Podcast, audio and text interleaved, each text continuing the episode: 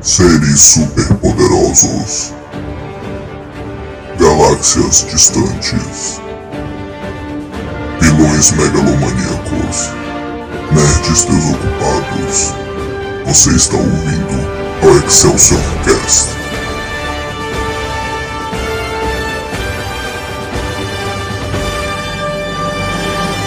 Excelsior! Atenção. Este podcast contém spoilers. these obsessive uh, desires and, and uh, thoughts wanting to control them, to, uh, I don't know how to put it, uh, possess them permanently. And that's why you killed them. Right, right. Not because I was angry with them, not because I hated them, but because I wanted to keep them with me. And uh, as my obsession grew, uh, I was saving body parts such as uh, skulls and uh, skeletons. Jeffrey Dahmer is recalling his monstrous past. Almost two years ago, in this little apartment in Milwaukee, police discovered the grisly remnants of one of the most horrible crime sprees in American history. Jeffrey Dahmer, an unassuming chocolate factory worker, would eventually confess that he had seduced, murdered, and dismembered 17 young men. He even ate some of his victims' body parts.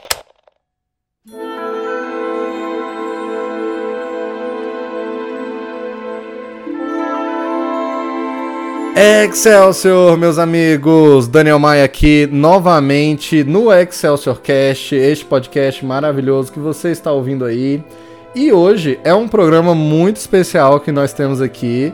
Primeiro, porque é mais um episódio crossover aqui do Excelsior. Eu estou aqui com um convidado podcaster, o Alexandre lá do Serialcast. Dê um olá para os Excelsiors ouvindo. Olá, galera. Obrigado, Daniel, pelo convite. Olá para toda a galera que curte o Excelsior Cast. Puta prazer enorme estar aqui, cara. Obrigado mesmo pelo convite. Valeu você, mano. E como eu tava te contando aqui no- nos bastidores aqui antes de começar a gravação, é, assim, foi bem providencial esse lance de eu vir falar sobre, ajudar você a contar um pouco sobre O Silêncio dos Inocentes, porque é um filme que fez bastante parte, assim, da minha vida e tal, então Uhum. tem bastante história por trás disso, assim, minha, pra falar sobre esse filme. Gosto pra caramba Pois é. casou direitinho. Véi, e eu não sabia disso, então, nossa, foi sorte mesmo. Muito, muito legal mesmo. E, e é isso, hoje a gente vai falar sobre O Silêncio dos Inocentes, né? Porque este filme maravilhoso aqui está completando, já completou na verdade. Eu vi que ele foi lançado acho que em fevereiro, né, nos Estados Unidos na época. Mas ele tava completando aí, né, os seus 30 anos, então ele tá quase com 31 anos aí de idade, né? Ele é de 1991. É, era um momento de né, eu queria muito, desde o início do ano, trazer esse filme aqui pro podcast. É um filme que eu gosto muito e me marcou bastante também na minha vida. Por favor, eh, conte em mais detalhes, como ele te marcou exatamente. Cara, legal você trazer um cara velho aqui, porque eu vivi a parada, entendeu? Então, assim, Sim. ele foi lançado no dia de São Valentim, né? O dia dos namorados lá nos Estados Unidos, né? Só uma curiosidade. Sim, mas- é, eles lançam muito filme, né, nessa data. Pois é, a, a curiosidade que eu disse que tem por trás desse filme é que é o seguinte: o meu interesse por serial killer, pra quem não conhece ainda meu podcast, é o Serialcast. Depois vai lá, dá uma moralzinha, ouvir lá, se curtir e tal. Sim, sim, vai lá. E assim, o meu interesse por serial killers e tal começou através desse filme. Porque antigamente, é, puta, me senti velho pra caralho. Embora eu seja, né? Mas antigamente era assim. Eu tô com 40 anos agora, então ele foi lançado em 91, né? Eu tinha 10 anos. Eu assisti, eu creio que por volta de 92, 93, mais ou menos. E era aquela época do videocassete, né? Tinha aquela coisa toda romântica, né? De você Uhum. pegar três, três vídeos na locadora na sexta-feira, pra, Nossa, né, pra devolver na segunda e tal. E eu tenho irmãos mais velhos, né? Irmã, irmãs e um irmão mais velho que era estavam vivendo essa época de assistir, e tal, eles eram adolescentes, né? E aí Uhum. apareceu esse filme O Silêncio dos Inocentes, cara. É, foi muito louco isso aí, porque o primeiro crush da minha vida foi na Judy Foster, cara. Eu fiquei apaixonadíssimo por ela. né? Ela achava- foi crush de muita gente, eu acho, É, nossa, achava, acho ela linda até hoje, né? Mas, né, Ela ainda é, sim.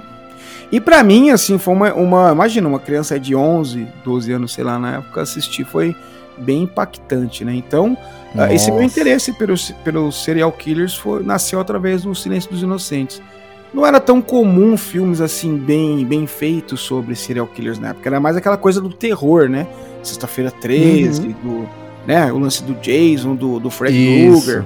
Mas não tinha aquela coisa assim do serial killer uh, aquela coisa mais assim, psicologia criminal, né? Era uma coisa mais, mais real, né? Exatamente.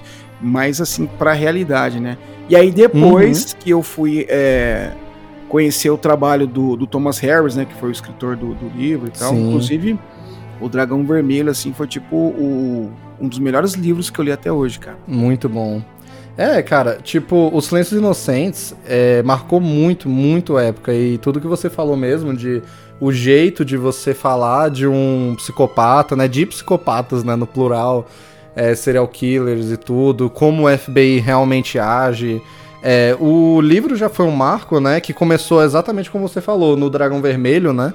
É, para quem não sabe, o primeiro romance que teve o Hannibal Lecter, né? Foi o Dragão Vermelho, escrito aí pelo mesmo cara, né? Pelo Thomas Harris. E aí teve um filme, para quem não sabe também, nos anos 80, que foi baseado no Dragão Vermelho, que é Manhunter, né, em inglês, dirigido pelo Michael Mann, que é um diretor bem famoso aí de esses filmes de thriller de ação e tal.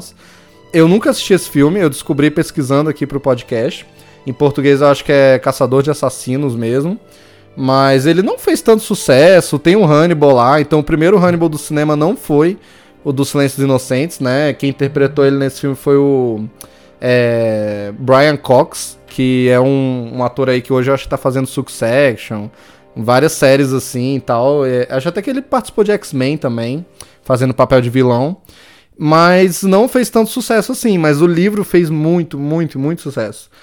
Então, o Thomas Harris, ele, quando ele escreveu Silêncios Inocentes, eu tava vendo que já, ele já tava escrevendo e já tinha contrato para filme já, já foi vendido. É, porque rolou, rolou aquele hype meio tardio, né? Como foi uh, o Silêncio dos Inocentes, ele é como se fosse uma continuação do, do Dragão Vermelho, né? E aí sim, ele realmente sim. fez muito sucesso, aquela coisa, né? Ganhou, acho que foi cinco Oscars que ele ganhou, né? Foi, foi sim. Ele ganhou de melhor filme e tudo. Ele é, se não me engano, ele é apenas o, o terceiro filme a ganhar nas principais categorias, em todas as principais é, da história. E eu tudo, acho que nenhum sim. mais ganhou. Melhor ator, melhor atriz, Roteiro adaptado, Sim, né? Roteiro adaptado, e direção filme, e filme. Melhor filme. Então, assim, os tops ele ganhou tudo, né? Então aí criou aquele hype Sim. em cima da história do, do Hannibal Lecter. Foi quando o pessoal começou a fazer esse Remember, né? De ir atrás da, da, da obra do Thomas Harris, né? Mas é, esse livro, uhum. Dragão Vermelho, ele basicamente conta a história do, do Will Graham, né? Que começa é, lá um detetive, atrás, né? É, com o, o Hannibal Lecter e tal. Que é uma história que vai desaguar na história da da Clarice Starling, né? Que é a, que a Judy Foster vive no, no, no Silêncio dos Inocentes. Uhum. Sim, sim. E até pelo que eu vi, assim, o Dragão Vermelho eu até posso falar muito pouco aqui, você pode falar bem mais do que eu.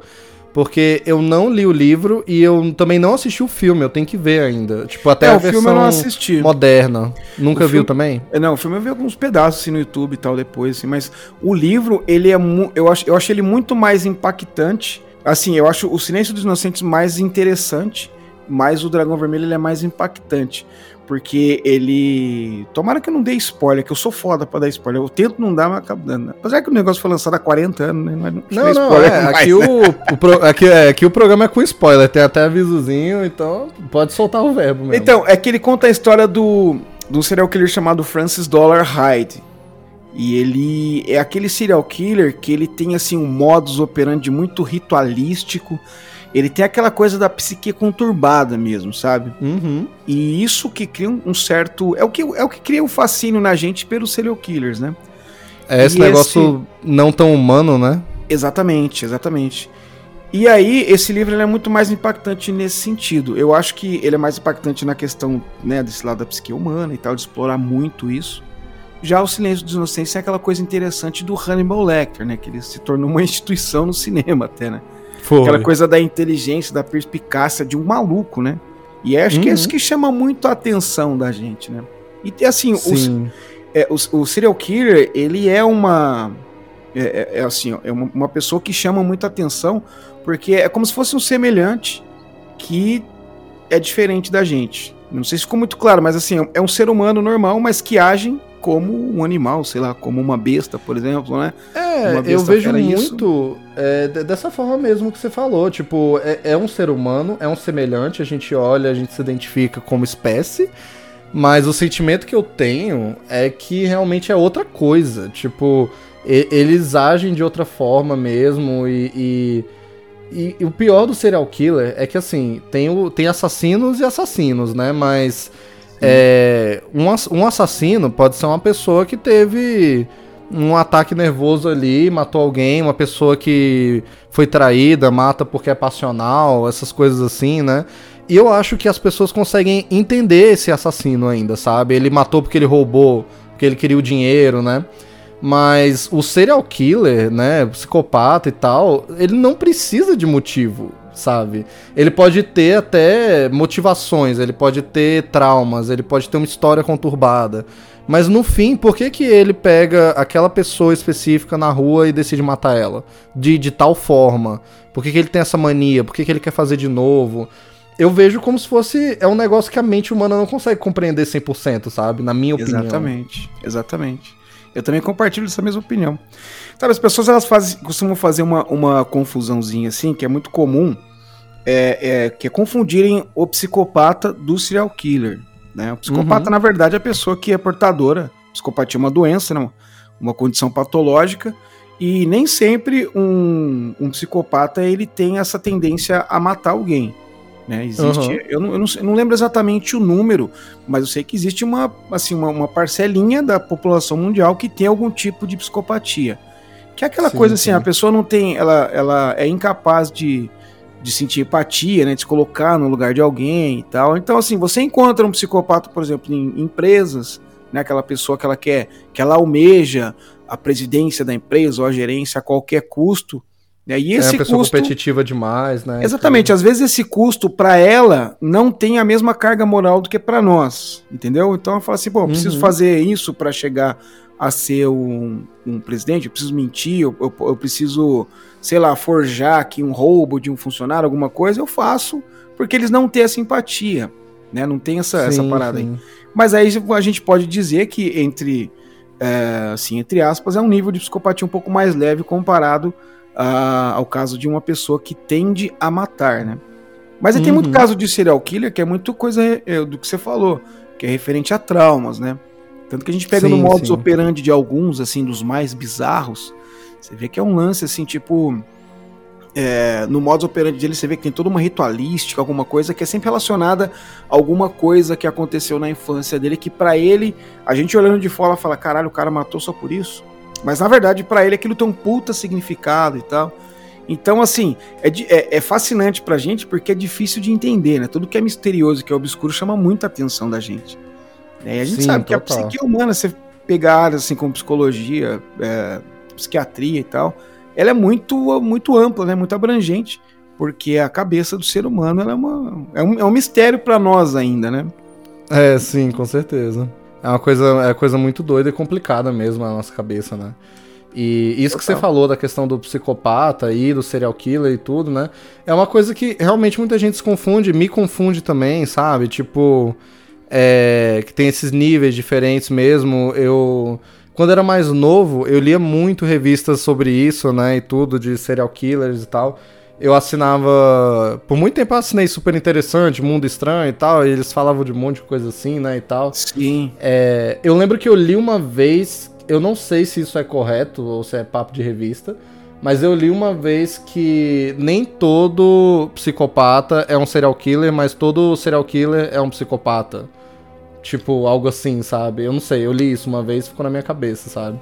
É, não sei se é a questão dos níveis que você falou mesmo, que a pessoa pode ter e tudo. É, tem a questão da sociopatia também, o sociopata é um negócio também diferente. Sim. É, é uma questão até, é uma questão até meio complicada, né?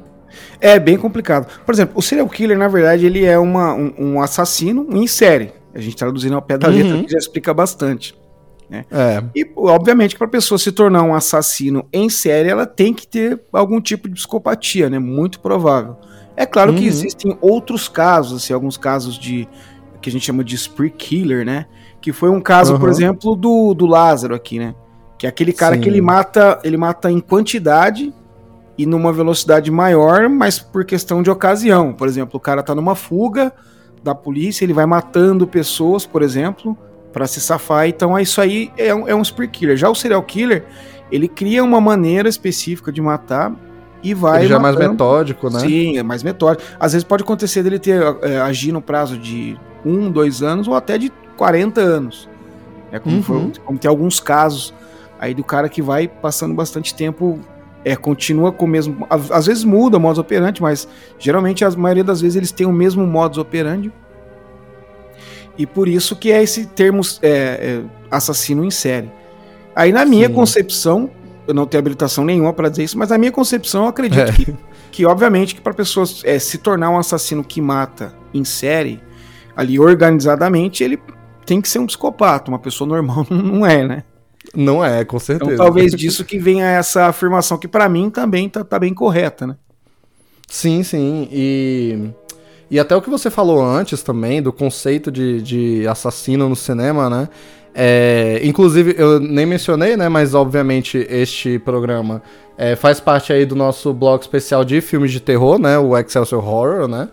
É, apesar de que O Silêncio dos Inocentes não é exatamente um filme de terror, mas ele entra como um clássico do gênero, né? E obviamente Sim. que o Hannibal Lecter é um clássico do terror também, um personagem icônico, né? É, e tudo. Mas assim, a gente. Aqui mesmo no Excelsior Horror, né? A gente já falou de Sexta-feira 13, a gente falou dos quatro primeiros filmes, a gente falou do Halloween original e tudo. E dentro disso a gente sempre fala um pouco da história do filme, né? E nisso a gente já falou de psicose, essas coisas todas, né? E esse gênero mesmo dos anos 80, que eu sou apaixonado também, né? Que é o slasher, né? Sim. Do Sexta-feira é 13 bom demais, cara. É muito bom. Só que nos anos 80, as pessoas, assim, fãs de cinema e tudo, né? É, elas tinham essa noção de assassino. Eu acho muito interessante a gente ver isso, que todo filme slasher é tipo é, ele é meio que um. Que nem você falou, é spree killer, né? Que ele mata, assim. É, é, várias pessoas em quantidade, né? Digamos assim, que nem você disse, né? Tipo, ao meu ver, né? Porque esses assassinos aí é meio uma coisa mais fantasiosa, né? Aquele negócio, tipo, ah, o cara vai pôr uma máscara, vai sair matando quem tiver na frente de várias formas. Ele acaba sendo uma, uma soma de tudo, né? De um spree killer com um serial killer, com uma entidade meio que espiritual, maligna, né? É uma É, já é uma tudo, lenda né? urbana. É. Sim, pois é. E essa era a maior noção que a gente tinha. Tipo, eu acho que o mais perto de tipo um assassino real é que a gente teve aí no cinema nessa época. É, assim, do cinema americano, né? Porque nos anos Sim. 70 teve também os é, Diallo filmes, né? Lá na, é, na Itália, né? Um gênero que inspirou o slasher. E dentro deles tem alguns assassinos bem reais ali dentro desses filmes também. Mas no gênero, assim, no americano mesmo, eu penso em Psicose, que é, é, o Alfred Hitchcock tentou realmente colocar ali é, o que é um serial killer, o que é um assassino, uma mente perturbada e tal. Tanto o, que ele tenta no filme também Bates, botar. Né? Norman Bates, sim. Ele tenta muito botar no filme a questão de que a, a mulher, a, Marion, né, se não me engano, ela tá com muito dinheiro, mas o Norman não mata ela por isso, e todo mundo acha que é por isso. Meio que o twist da época era esse, né? Que todo mundo descobria que, ó, oh, ele não matou ela pelo dinheiro, ele matou porque ele quis, né? Porque ele é louco e tal. E eu lembro disso e eu lembro também do filme do mesmo ano de Psicose, que é o Pippin, Pippin Tom, é, que eu acho que em português ficou como. Ah, eu esqueci. Alguma, é alguma coisa da morte de visão também, assim tal. Eu esqueci o nome, mas é Pepinton, né, em inglês. Que é um hum. filme que as pessoas não lembram muito, mas é um filme muito bom. Ele saiu pouco antes de Psicose, no mesmo ano. E ele foi meio que execrado na época, foi tido como uma ovelha negra assim do cinema. E ele representa um assassino voyeur, né? Ele gosta de observar as vítimas, ele gosta de filmar ele matando as vítimas porque ele gostava de, de capturar momentos da morte. Ele gostava de ver, tipo, o que a pessoa será que a pessoa pensa quando ela morre, qual é a face dela, como ela se comporta. Ele gostava de disso, ele é fissurado. É um filme muito, muito interessante, muito diferente para os anos 60 também. É, só que ele foi execrado e depois Psicose tomou o lugar dele. Mas também é um filme muito bom que eu indico para quem nunca Porra, viu. não conheci esse filme não, cara. Depois você me passa aqui, eu fiquei bem interessado. Parece Sim, bem interessante é interessado. É, algumas coisinhas dele é meio datado, ele realmente não tem muita violência. Pra época era pesado, hoje em dia já não é mais Sim. tanto, né? Mas eu acho muito bom, muito interessante mesmo. Aí eu penso nesses, teve também, acho que no começo dos anos 80 ali, é, Maniac, né? Maníaco, que. É, esse eu nunca assisti, mas é, dizem que é bom e que é bem violento também, que o cara é um serial killer de mulheres em Nova York, é um negócio mais real, assim. Mas aí, o Silêncio dos Inocentes, realmente é, é um negócio muito, muito grande, né? Quando ele sai. Porque. Primeiro, eu acho que ele já quebra um pouco. Isso já é vindo do livro, né? É, o padrão de uma história padrão mesmo de serial killer, que tá o serial killer, ele mata um monte de gente, tem um detetive, um policial, alguma coisa, que tá investigando e ele quer pegar ele e no fim talvez ele pegue ele. Mas não, tipo, tanto acho que no Dragão Vermelho também, né, e no Silêncio dos Inocentes, né, é sobre explorar a mente de um psicopata mesmo, né? Porque tem essa questão deles buscarem a ajuda de um serial killer, que é o Hannibal, né? E que é brilhante, né? E tudo, para entender a mente de outro assassino e tentar pegar ele, né? E Sim, eu é... acho isso muito interessante. A gente não vê isso muito assim, sabe? É, ele soou bastante inovador, porque é o seguinte: se a gente for parar pra olhar na linha do tempo, era uma coisa relativamente nova. Né? O termo serial killer ele foi é, alcunhado assim, no final dos anos 60, começo dos anos 70, com a, uhum. a criação lá do. do, do puta, como é que chamava? Do, do John. Do, do, ah, eu esqueci o nome do cara do FBI. É, não, é, é o, John, é o John Edward Douglas e o Robert Ressler, né? O Centro uhum. de Ciência Comportamental, lembrei. Sim, sim. Foi quando eles começaram a estudar o lance do comportamento do serial killer, tanto que eles fizeram aquelas. É o que retrata na série Mind Hunter, né, do Netflix. Aquelas isso, isso. Muito boa essa série. Com, boa pra caralho. Aquelas entrevistas que eles fizeram com aquele monte de serial killer, né, e tal. Então, assim, se a gente for parar pra olhar, esse trabalho deles começou mais ou menos ali no, no começo dos anos 70. Né, e uhum. durou ali até meados dos anos 70, mais ou menos. Então, o filme Silêncio dos Inocentes ele foi lançado, sei lá, 15, 16 anos depois né, dessa conclusão dos trabalhos. Então, então, eu acho que essa imagem que as pessoas tinham sobre um assassino, é, vamos dizer assim, de uma questão mais psicológica, era uma coisa mais nova, né? Então, por isso que talvez ele soou tanto como um divisor de água, né? E até mesmo eu acho que essa época do cinema ela foi meio divisora de águas na questão do terror, né? Tanto que a gente começa a ver que no foi. final dos anos 80, começo dos anos 90, começa a dar uma acalmada naquele terror mais slash, aquela coisa mais chifrinho, e já entra é, é aquele terror mais assim, coisa do demônio, né? E as coisas que são mais voltadas para assassinos, elas já é, são mais. Psicológico é, também. São colocadas assim na prateleira de suspense, por exemplo. Né? Então tem essa divisãozinha toda. E o, o, o Silêncio de Inocentes está no meio dessa ruptura, né? Então talvez por isso uhum. ele tenha soado tão, tão inovador, né? Sim, sim. É é uma coisa muito nova mesmo, como você disse, né? E até hoje sendo estudado e tudo, né? É, nas pesquisas que eu fiz assim, sobre até a produção do livro e tudo, né? É, o Thomas Harris era um jornalista, né? Na verdade. Quando, antes de escrever e tal. E é, eu vi que essa ideia de um assassino ajudar outro. É, ajudar, quer dizer, ajudar o, a polícia, né, o FBI e tal, a pegar outro, a entender a mente e tal é, ele teve algumas inspirações. É, eu vi em algum lugar que uma delas foi é, a ajuda que o Ted Bundy mesmo deu com, com algumas entrevistas ali, né? É, quando ele estava preso e tudo, para tentar entender a mente do assassino. E também, isso aí eu não achei na internet, mas no livro que eu, eu li recentemente, né, agora, é, no, na introdução mesmo, no prefácio e tudo, né, ele é, é, ele dá uma introdução aqui falando de uma vez, quando ele era é, jornalista mesmo, que ele foi visitar uma instituição para criminosos é, insanos né, e perigosos e tudo, um hospício mesmo. É, e ele ia falar com um cara que estava preso e tudo. É, aí ele cortou o dedo, alguma coisa assim, e aí mandaram ele pra enfermaria e tudo, e tinha um, um, médico lá, né, que tratou ele lá, e eles conversaram, e o médico era muito, tipo, super inteligente e educado e, e assim, um cara de classe mesmo, sabe? E aí eles conversaram bastante tudo, e o cara às vezes fazia umas perguntas meio estranhas, mas ele era super cordial e tal.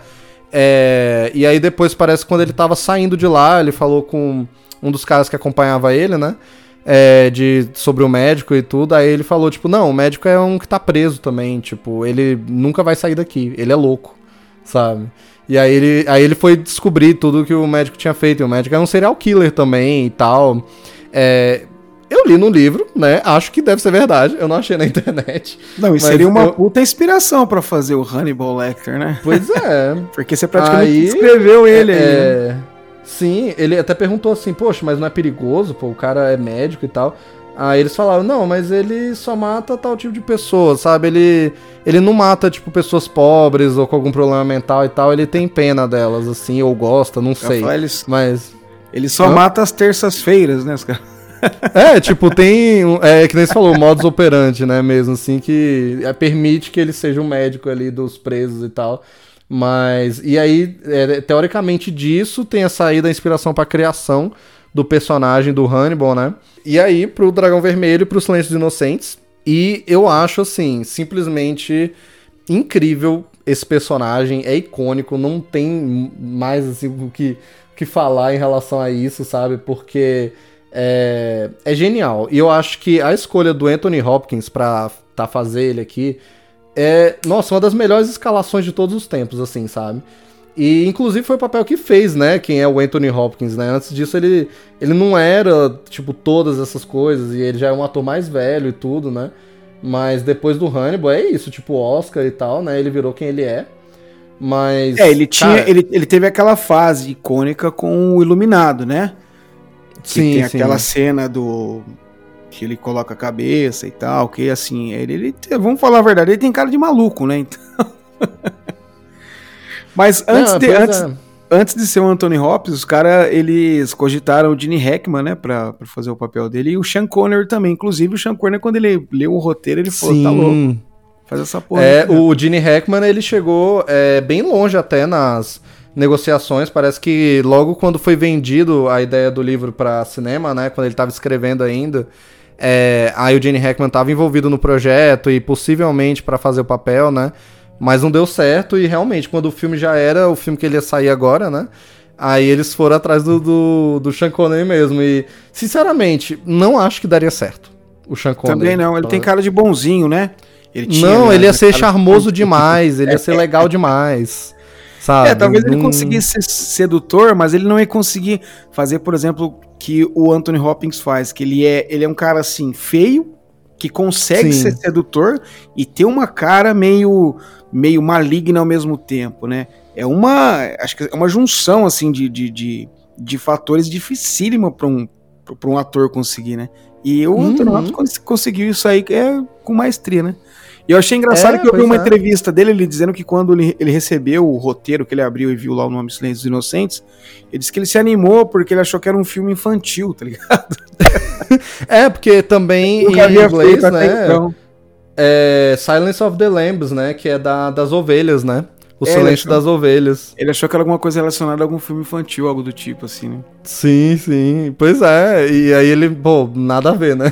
nada a ver. É, mesmo. então, a, a, gente fazendo esse paralelo entre a realidade e a cultura pop, a gente vê que o Silêncio dos Inocentes também ele tem uma, um, meio que uma quebra de paradigma, porque até então, um dos serial killers mais famosos nos Estados Unidos era justamente o Ted Bundy, que ele era bonitão. Uhum. É sedutor, Isso. aquela coisa da fala, ser muito eloquente, muito bem é, articulado e tal. Então as pessoas, isso cria um puta fascínio também, né? Tanto que o Ted Bundy, para mim, ele é a personificação de um serial killer, né? Assim, Total. Do, do, mais, vamos dizer assim, da pior estirpe, né? Mas ele era, assim, a personificação. Então, foi meio que uma quebra, né? A gente viu uma coisa, assim, mais do cara mais inteligente do que sensual, mas conseguindo ser sensual através da inteligência, né? O que deve ser uma puta, coisa puta difícil fazer, né? Sim, não, o Anthony Hopkins como Hannibal é impressionante. É o que você falou, não é um cara bonito, não é um cara que se você olha na rua ele vai te atrair de nenhuma forma, assim. É, é um cara mais velho, normal, assim, feio. E aí, mas quando ele fala, assim, a elegância e tudo, e E o, isso, o Anthony Hopkins é assim, né? Até hoje. É, é um pô, cara... você já viu o Instagram dele, cara? Coisa mais divertida do mundo, cara. Nossa, eu, eu nunca vi o Instagram dele. Vê o Instagram dele, é muito louco, cara. É muito louco. Ele é um Nossa, vou dar uma boa. olhada. é um vovozinho. É, ele é muito gente boa, ele é muito fofo mesmo. Ele faz vídeo tocando piano e tal, é bem louco, cara. Legal pra caralho. Sim. ele, é, ele é muito gentleman, gentleman mesmo, né? Tipo, é, é um sir, assim, né? E aí, quando ele faz o, o, Hannibal, é um negócio louco, porque ele traz isso dele, naturalmente dele, mas ele, é como a gente falou do Sean Connery, o Sean Connery também era um cara muito, assim, é, sedutor, um cara muito formal e tal, mas ele, ele não sabia ser creepy, sabe? Ele não sabia ser assustador. E o Hannibal Lecter, nesse filme, ele te seduz completamente, mas não é nem no sentido sensual da coisa. Ele tem a sensualidade, mas é num sentido bizarro, é tipo um canto da sereia. Tu vai ouvindo ele falar e se deixar você vai chegar perto demais e ele vai te matar. É essa impressão que eu tenho. Exatamente. Tipo, é uma é mistura bizarro. de medo, medo e fascínio, né? Isso, isso. Nossa, muito. E, e poxa, isso é muito, muito, muito bem representado no filme pela é, Clarice mesmo, né? Que é a Judy Foster mesmo. Cara, perfeita também para fazer a Clarice. Eu acho que foi a escolha ideal. É, também não foi a primeira, eles é, cogitaram a Michelle Pfeiffer na época, mas ela não quis porque ela achou os temas muito pesados e, e parece que ela também exigiu muito dinheiro para estar no filme e eles não estavam dispostos a pagar, né? E a, a Judy Foster, pô, é, ela lutou por esse papel, ela foi atrás mesmo, ela lutou muito e o diretor inicialmente não via muita Clarice nela. É, só que aí ela lutou tanto que ele, ele pensou, cara, não, esse, é, essa atitude dela é a atitude da Clarice também. Do que como ela age no FBI, como ela age na vida e tal, acho que pode dar certo. E aí escalaram ela e, nossa, perfeito, assim, as cenas dela com Hannibal Lecter, assim, é, é incrível. Você sente que ela tá morrendo de medo dele, é. mas ao mesmo tempo ela se mantém e tudo, mas ao mesmo tempo ele tá puxando ela para perto também e as perguntas pessoais que ele faz com ela e tal. Cara, é tipo, eu fiquei, eu fiquei tentando me pôr no lugar de estar tá conversando com uma pessoa desse nível, assim, desse jeito. E ele perguntar as minhas coisas mais íntimas e que me incomodam, as coisas mais pesadas da minha vida. E eu falando pra esse cara que tem essa mente doentia, é tipo, é, é uma invasão muito grande da sua vida, sabe? E eu acho que eles passam perfeitamente isso nas cenas de de conversa mesmo, né? De bate-papo, os encontros que eles têm e tal. É, é, assustador, eu acho assustador, de verdade, sabe? Total, ele conseguia ser, tipo assim, totalmente polido durante a conversa. E em determinado momento ele fazia uma pergunta super invasiva, que acabava deixando a pessoa, assim, meio deslocada e não responder, né? Uma puta técnica de, de, sei lá, neurolinguística que ele tinha, né? Falando sobre é... a, a, a Judy Foster, o que eu achei uma puta sacada é o seguinte. Ela é muito bonita, como eu disse, ela foi meu primeiro crush, né? Uhum. Embora ela não fosse nenhum sex symbol na época, né? Não. E eu acho que uhum. isso casou muito legal, porque a gente estava muito acostumado com aquela coisa assim da. daquela moça linda de olhos azuis, maravilhosa, que ao mesmo tempo ela conseguia parecer uma modelo e também ser uma doutora em física quântica nuclear aeroespacial. Sabe aquela coisa que fala, porra, não existe uma pessoa assim. Né? É, é as Bond, total as Bond Girls, assim, da época. Entendeu? Então foi uhum. aquela coisa assim, eu acho que foi mais realista. Pô, ela tem a beleza dela, uma coisa assim muito legal que chama muita atenção.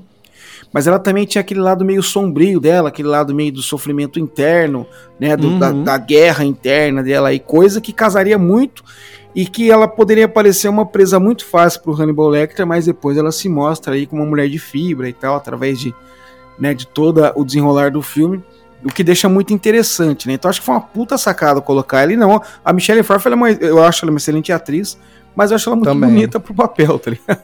É, não, de verdade, ela, a Michelle Pfeiffer, pô, ela era, já, é, já ela é, era um sex symbol, sabe? Ela, Sim, total. É, ela podia fazer uma Clarice muito boa, eu acredito nisso. Como você falou, ela é uma ótima atriz, eu gosto muito dela, sabe? Mas, por exemplo, assim, não tem jeito, os papéis que eu mais gosto dela são os que ela consegue manusear isso tudo. Tipo assim, Mulher Gato no Batman Retorno, sabe? Eu acho Sim. ela perfeita como Mulher total, Gato. Total, total, total. Mas ela usa muito também dessa sensualidade e tal. A Clarice, eu não acho uma personagem sensual. E não é para ela ser sensual. Mas é legal que, como você falou, pô, a Judy Foster é uma mulher linda, né? Só que ela é uma personagem, e eu sinto que até a própria Judy Foster mesmo, eu acho que ela fugiu muito dessa questão de ser uma sex symbol durante a carreira dela e tudo, sabe? É, eu acho que ela cuidou muito bem da carreira dela, de verdade, porque, pô, ela faz sucesso ali é, desde o Taxi Driver, né? Que ela era criança. Pô, ela podia ter se perdido aí, atriz, criança e ator, né? É complicado. Sim. Ela manuseou muito bem. Eu acho que ela correu desse negócio de virar o sex symbol. E aqui na Clarice funciona muito bem, porque a história da personagem é, é muito calcada nesse negócio mesmo da mulher no mundo dos homens, né? E da Clarice especificamente tentando é, crescer ali, se provar capaz. E ela tá tentando se provar capaz porque é um mundo de homens, porque todo mundo olha para ela já como um símbolo sexual, como uma.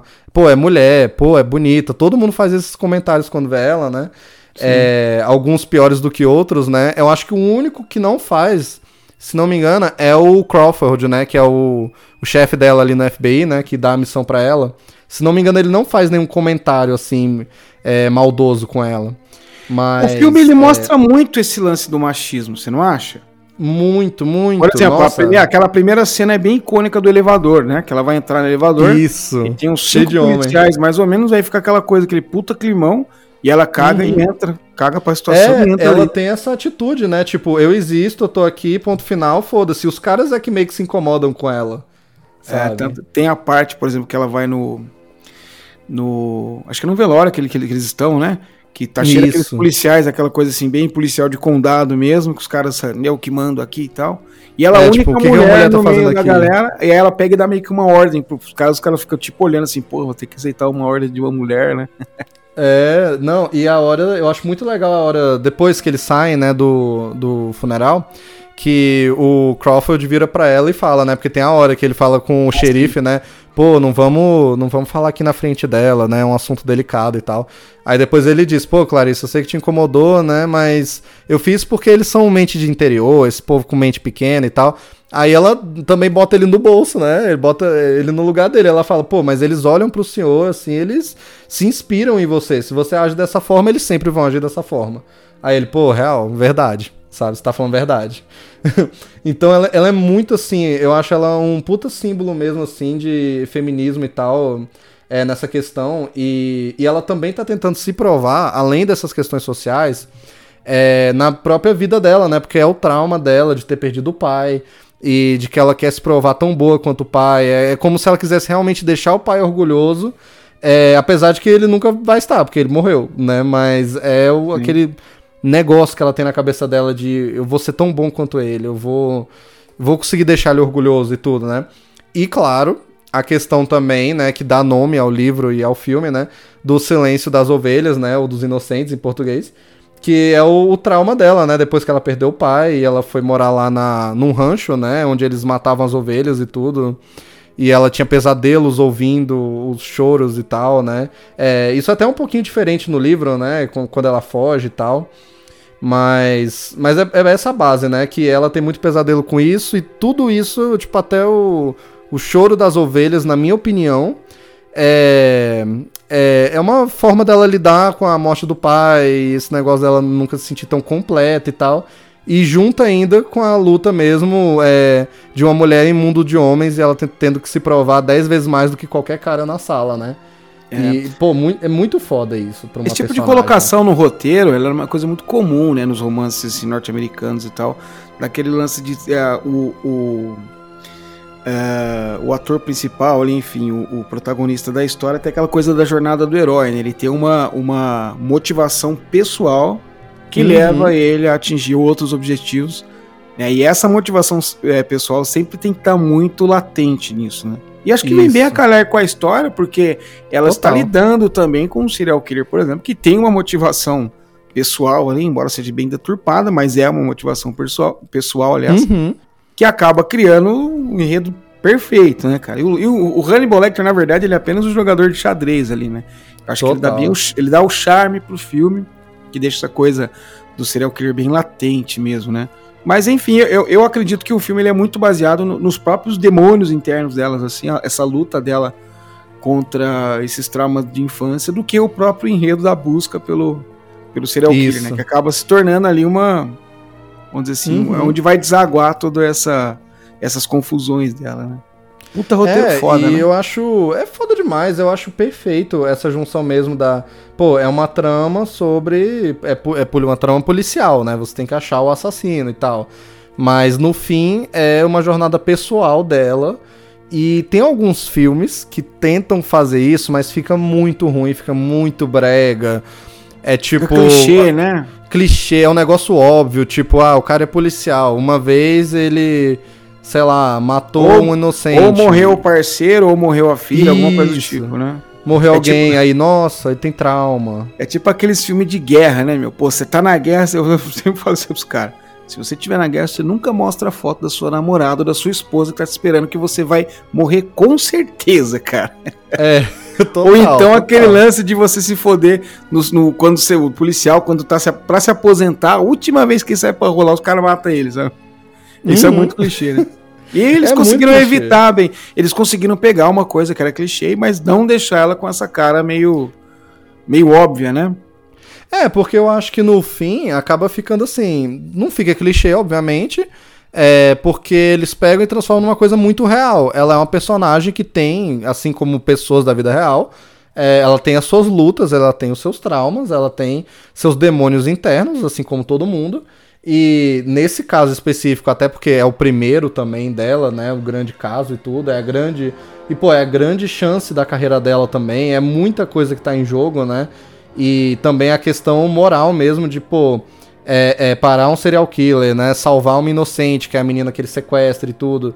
É muita coisa envolvida ali. E eu imagino, obviamente, que na vida real, apesar de não ser é, tudo tão dramático quanto no filme, né? As pecinhas é, de xadrez também não estão tão bem organizadas, né, quanto em filme, mas que haja também isso, essa luta interna, esse, essa pressão, esse negócio, sabe? Tipo, esse, esse senso de dever também, sabe? Eu acho que eles acabam fazendo parecer isso, é uma coisa mais real, sabe? É, sim, são sim, sentimentos total. reais. Então, é, o fato no fim do, funciona. O fato do, do filme tocar nesse lance, principalmente do machismo, já diz bastante sobre isso, né? Porque ele tá realmente quebrando padrões ali, né? Uhum. Aquela coisa assim de tipo, porra, uma mulher, isso não é um trabalho para uma mulher, né? Uma coisa que imaginam e tal. E ela vai lá e mostra que é, né? É mais ou menos o roteiro do Bom Dia Verônica. Eu não sei se você chegou a assistir essa série da Netflix, que é o livro. Eu não do... vi, me indicaram muito. É um livro da Helena Casoy com o Rafael Montes. Muito bom, cara. Quem faz a, a Verônica é a Taina Miller.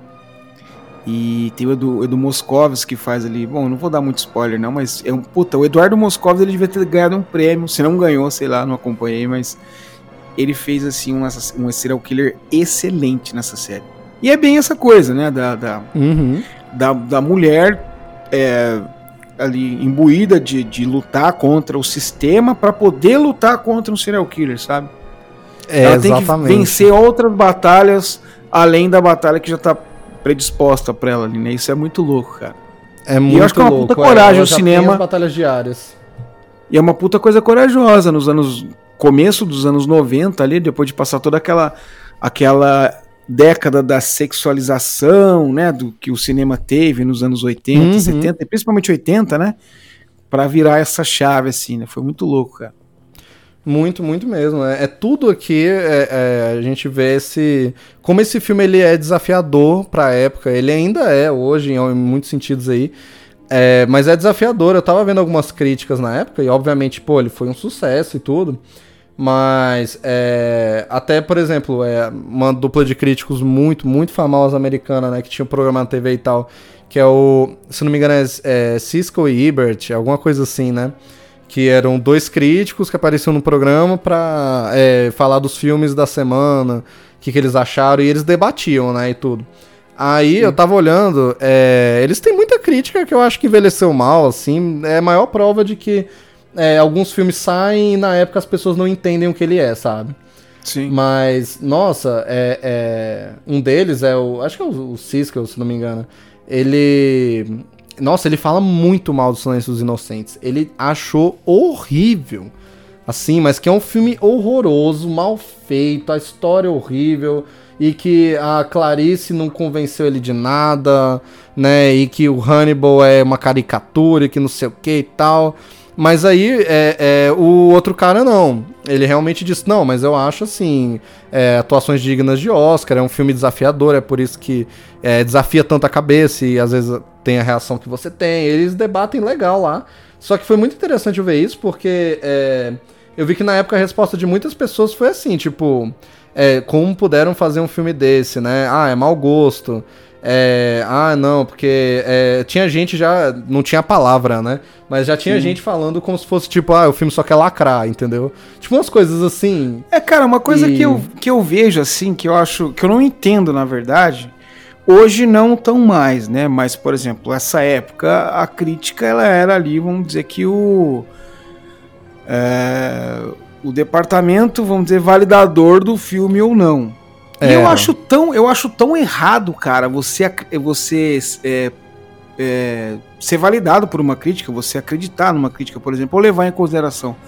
Porque, porra, é uma coisa muito pessoal, cara. Né? Sim. Uma coisa muito da, das suas. Se é um lance de uma crítica técnica, por exemplo, ah, luz, não sei o que lá, mesmo assim ainda tem um pouco uhum. do pessoal, né? Uma coisa que, na verdade, é um parênteses que eu abri aqui, entendeu? A história.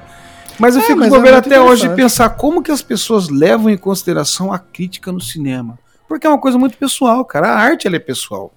Né? Total. Uhum. Eu nunca, eu, eu acho que eu nunca engoli esse lance de crítico de arte, crítico de cinema, crítico não, musical. Não.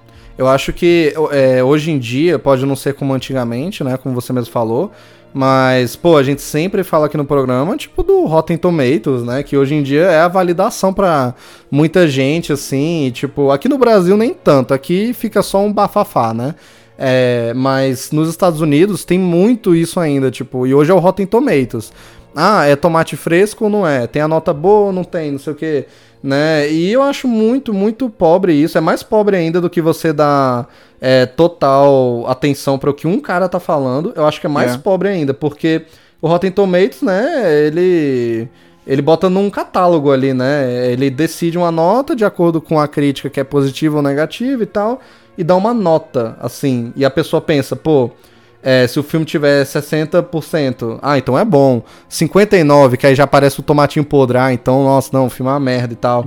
né? É, é, e aí acontecem umas coisas bem bizarras, né, com isso, com essa nota. E, é, cara, coisa é, da indústria, né? É da indústria. É, isso, é. Tem que ter isso, por exemplo, né? É, na minha opinião, como eu, Daniel, ajo com isso, é, com crítica, que eu acompanho crítica, eu tenho meus é, é, youtubers ou críticos que eu leio, que eu vejo vídeo, que eu gosto da opinião deles e tal mas Sim. eu não foco a minha opinião na deles. Eu acho que, assim, depois de um tempo seguindo certas pessoas, você sabe quem você é, gosta da opinião, quem dá mais certo contigo e tal. E aí você vai lá, mas não é nem por isso que se o cara falou mal, você não vai ver o filme, porque você não vai gostar e tal. Muito pelo contrário, tem muitos críticos que eu adoro e que eu respeito muito. É, e que muitas vezes não concordam comigo, mas eu assisto porque eu sei que eu gosto da opinião daquele cara sabe? Mas aí eu vou ver o filme e vou formar a minha opinião. Eu acho que as pessoas deviam ser mais assim, sabe? Tipo, é Com legal certeza. o debate. Mas, mas não é legal, tipo, qual é a nota? Ah, não, 40% no Rotten? Ah, então é horrível. Eu não, não vou assistir o filme, não, não sei o que e tal, né? E, e esse negócio também da questão, tipo, de temas complicados, assim, como machismo e tudo, né? E da lacração e tal, igual o pessoal fala hoje em dia, né? É, eu, assim, é uma, é, tem tabu pra tudo quanto é lado, né? Tipo, eu tenho certeza. Eu, pô, eu já assisti, né? Tem filme que realmente tenta lacrar e tal, e que fica vazio, sabe? E tem gente que nega isso, e tem gente que acha que se você fala de um tema importante, já é automaticamente é uma lacração e não sei o quê. E no fim você só tem que ver o filme, sabe? E saber Exato. se, pô, esse filme é bom ou não, é, é importante pra história ou não, é o que ele fala sobre os personagens, né? E como a gente falou aqui do Silêncio dos Inocentes, tipo, o que esses temas reais e sociais muito importantes falam sobre o filme, sobre a Clarice, assim, tipo, é muito, muito impactante e importante para a história. A história não seria a mesma sem isso, sabe? Então, eu acho que é mais isso, sabe? Forma sua própria opinião e tudo. Presta atenção no filme e tal. É... E é isso. Tem filme também que na época não, o pessoal não vai entender muito, realmente. Vai ter que passar um tempo, né? Mas os é agora nós estamos, nós estamos vivendo alguns, um tempo assim muito difícil nessa questão da das questões que são relevantes ou não para a sociedade, né? Para fazer Sim, arte hoje em sim. dia tá difícil. Porque assim, eu, por exemplo, cresci nos anos 80 e 90, era uma outra televisão, era uma outra música na questão referente a esses temas que são mais delicados hoje, né? Uhum. E Não, outro mesmo. É. hoje a gente olhando tudo é muito datado, né? Então rola muito. Mas aí era uma havia mais liberdade, né? Obviamente, quando há mais liberdade, muita coisa ruim sai também. né? Não tem jeito, né? E aí Não hoje em tem. dia, hoje em dia o lance da crítica, assim, eu acho que não pesa tanto mais por isso também, né? Porque é, como tem tantas questões aí que são abordadas, às vezes apelativamente ou às vezes de uma maneira muito válida, né? Acaba que a crítica fica meio que não tão relevante mais, né? E, aí- e aí isso influencia também, né? Às vezes o crítico, sei lá, fala, porra, se eu falar isso vai ser ruim e tal. É, tem é, muito o- isso também. O caso, do, o caso do Silêncio dos Inocentes ele foi uma coisa meio aberração na época, né? Porque al- algumas pessoas esperavam um filme de terror, aquele filme de terror, aquela coisa meio thriller, meio, sabe? Aquela coisa meio que Uhum. Muito sangue e tal. E de repente você vê que o terror é um terror mais psicológico do que ah, É. aquele terror, vamos dizer assim, mais clássico, né? Então talvez por isso Uhum. muita, muito da crítica não tenha entendido o filme, né? Tanto que a gente vê que ele é uma coisa, ele é bem atual, se a gente for parar pra, pra prestar Muito. atenção, né? As E eu questões tava da- pensando da no, no que você tava falando mesmo, tipo, essa questão do, da violência no filme, sabe? É, foi uma surpresa pra mim também quando eu assisti, porque, pô, é, eu cresci ouvindo sobre Hannibal Lecter e é, eu lembro de ter alguns filmes dele no cinema e tudo. É, não assisti esse filme tão novo assim, eu não sei, tipo, eu acho que eu tinha por volta de um, por volta de uns 12 ou 13 quando eu assisti esse filme, que foi quando eu realmente comecei a ver filmes mais pesados, entrar em filme de terror, entrar em, em thriller mesmo, policial e tal. Não, e uma coisa que me marcou muito também do Silêncio dos Inocentes, né, antes de eu assistir, é porque a minha mãe gosta muito desse filme, né? Ela, ela foi muito fã na época também, ela assistiu lá e tudo. E, e a minha mãe fez psicologia, né? Ela fez faculdade de psicologia. E, pô, obviamente que, né, cheio de gente doida nesse filme, é, é um banquete pra quem tá nesse mundo mesmo, né, da psicologia e tal. E, e ela sempre me falou desse filme, tipo, com muito receio, com muito medo. Tipo, é um negócio que eu, eu sentia nela que deixava ela muito inquieta. Tipo, o Hannibal Lecter, né, a presença dele e tudo. E- Ela me disse que ela leu o livro na época também. E que isso tudo marcou muito ela. E uma coisa que ficou na minha cabeça, que ela me disse uma vez, é que quando ela assistiu esse filme, ela pensou é, que se tudo desse certo, ela se formasse e ela acabasse é, atendendo gente, algum consultório e tudo, né? É, e se algum dia al- alguém entrasse no consultório dela, algum paciente, e ele fosse um Hannibal Lecter, sabe? Na vida real. Se ele realmente fosse al- alguém assim, que, e sei lá, e quisesse implicar com ela, como com a Clarice mesmo e tal, e fica importunando. Tipo, alguém dessa forma, porque, como a gente tava falando, gente assim existe. E é assim que o Silêncio dos Inocentes quebrou tantos paradigmas, né? Impactou todo mundo na época, né? É, não é o perigo que a gente vê, é o perigo que a gente não vê. E isso que ela me falou ficou muito na minha cabeça. E quando eu fui assistir pela primeira vez, né? Eu tava também com essa expectativa muito alta pra ver o que, que era esse filme por conta disso também. É algo bem. Dá pra ver que marca muitas pessoas mesmo. É, e quando eu fui assistir, eu esperava, mas assim, pedaço de gente, sangue pra tudo quanto é lado. O Hannibal com uma pessoa no prato, sabe? tipo, era isso que eu esperava mesmo. Eu vi as fotos, nossa, ele me assustava tanto. Eu já tinha Sim. é, lido tanto. Eu acho, eu acho que até hoje eu tenho uma revista guardada, é, até da Mundo Estranho, que eu mencionei antes, né? Que era, foi uma edição especial de vilões do cinema, né? E aí tinha um dossiê sobre vários vilões no geral e tinha um lugar só pra assassinos e tudo. É, e tinha, obviamente, né? Hannibal tava lá. E, nossa, aí lá dizia, tipo, pô, história do Hannibal, até juntando todos os filmes e livros, né, e tudo. É, e as práticas dele, né, claro, é Hannibal o canibal e tudo. E eu ficava assim, mano, nossa, mas esse filme deve ser muito pesado, meu Deus. E quando eu vi a primeira vez, eu senti que ele é pesado. Mas eu fui surpreendido porque não é por, pela violência mesmo. sabe? Não, Não é coisa filme gráfica, não é um muito né? violento. É, É. é. Ele não é. É a maior violência dele é na. Acho que quando o Hannibal escapa mesmo, né? Que. É, e é- ainda assim não, não mostra tanto, né? Porque, ah, ele espanca os policiais, morde um na cara. é, aí tem um negócio dele, né, arrancar o rosto do policial e botar né? por cima. É, colocar o cara pendurado lá e tal, o elevador. Mas ainda assim, não, não tem um gore muito forte, assim, tipo, eles não mostram o corpo na tua frente e tal. E se tem uma coisa que o cinema já provou, muitas e muitas vezes, é que não mostrar, mas sugerir, às vezes é muito pior do que você mostrar. Muito pior, muito pior. Muito. Porque aí te Nossa. dá margem pra você imaginar. E aí você vendo algo de terror, você obviamente você vai pegar ali a tua é, a tua memória ou a tua referência mais escrota pra imaginar o que tá acontecendo, o que dá muito mais medo, né? Sim, nossa. Não, o, a entrada ali da, da Clarice no. é, é, realmente no, no hospício ali, né? Na prisão, pra falar com o Hannibal.